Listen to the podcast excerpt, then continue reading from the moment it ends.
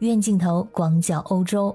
最近我打开朋友圈，在欧洲的小伙伴们仿佛是提前统一了口径一样，表达的都是同一个意思：热，真热！不仅仅是西班牙、葡萄牙、意大利这些南欧国家，甚至连英国这种海洋性气候、夏天气温很少超过三十度的国家，都发布了有史以来的第一次高温预警。这个夏天，整个欧洲的温度如此之高，超出了很多人的预期。可以说，欧洲城市面对如此高温的情况是措手不及，还没有做好应对这种级别高温的准备。甚至有法国议员在社交媒体上高呼：“这不是夏天。”这简直就是地狱！大家好，我是在欧洲的可可鱼，欢迎收听我的节目。我们来一起看看各个欧洲国家的情况。在伊比利亚半岛的西班牙和葡萄牙，经常有热死人的新闻报道。在这里的热死人，并不是一个形容天气太热的形容词，而是确实有人因为高温死亡。截止到七月十六日，西班牙已经有三百六十人，葡萄牙有二百三十八人因为高温死亡，其中大多数是有潜在疾病的老年人。这次热浪是由爱尔兰附近的一个反气旋，还有半岛西部的一个孤立的高空低气压造成的，这就给伊比利亚半岛带来大量的非常干燥的非洲的空气。在上个周，葡萄牙总理甚至连国事访问都取消了，留下了应对这此起彼伏的火灾。葡萄牙中部甚至达到了创纪录的四十六点三度，光是七月十六号和十七号两天就发生了大约有二百五十起火灾。西班牙也好不到哪里去，最高气温一度逼近四十五度。仅仅十六号一天就发生了数十起的森林大火，烧毁了三千五百公顷的森林。西班牙是全世界著名的旅游胜地，无论美食和美景都令游客流连忘返。之前呢，也是性价比极高的一个选择。但是西班牙今年的通货膨胀相当的严重，本来呢要趁着好不容易到度假的季节好好回个血，但是没有想到的是遇到如此的高温和频发的火灾，在太阳海岸。这是一个西班牙南部的旅游胜地，在这里度假的大概有两千三百人，不得不逃离在米哈斯山脉的野火。这度假度的可真是太惊心动魄了，可以说是无妄之灾。而在法国的东南部吉伦特省，灾情更加严重。从七月十二号到七月十八号，这里大规模的火灾就发生了两次，熊熊巨火烧了足足七天，烧毁了一万四千三百公顷的森林，至少有一万六千的人员被疏散。当地人形容自己在当时仿佛身处地狱，面临着世界末日，四面八方都被火灾的浓烟所笼罩。这火焰甚至冲到了大西洋。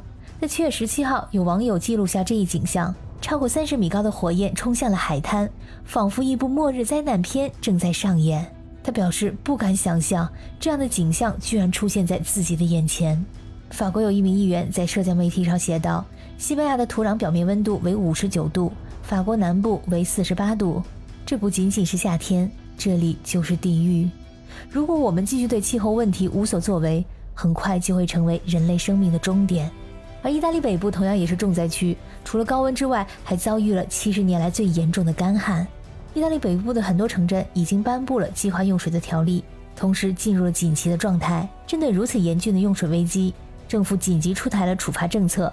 如果说当地民众被发现用水灌溉公共或者私人花园、清洗庭院或者汽车，将被处以最高五百欧元的罚款；而在一个小镇上，为了节约用水，理发师不能给顾客洗两次头。如果说违反了规定，也将会被罚款最高五百欧元。一位在意大利小伙伴告诉我，意大利的房屋设计呢，很多都是坐西朝东，在四十度的高温下没有空调，从早上五点就要接受太阳的洗礼，一直到晚上的太阳下山。这真的是一件非常难熬的事儿，而英国呢，干脆就发布了历史首次极端红色高温预警，整个国家进入了紧急状态。有可能呢，英国会史上首次进入气温破四十摄氏度的极端高温，这将是英国有记录以来的最高温。上次记录呢是二零一九年七月在剑桥大学植物园记录到的三十八点七摄氏度。这两天，英国已开启了国家紧急状态模式，官方已经组织了两次针对这次严重高温的眼镜蛇会议。可能你听了后会想，这群欧洲人会不会太小题大做了？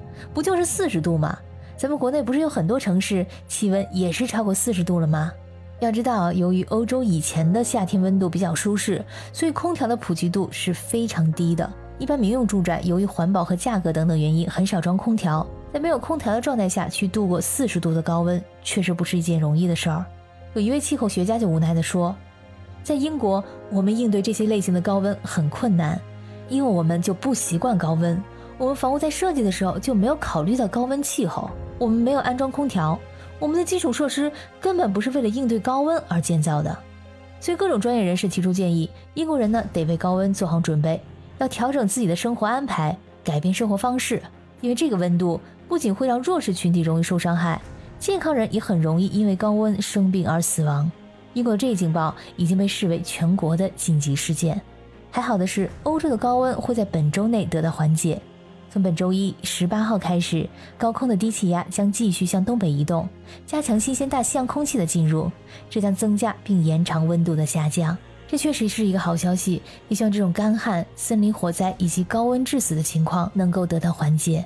感谢你收听本期的语言镜头，我是主播可可鱼，我们下期再见。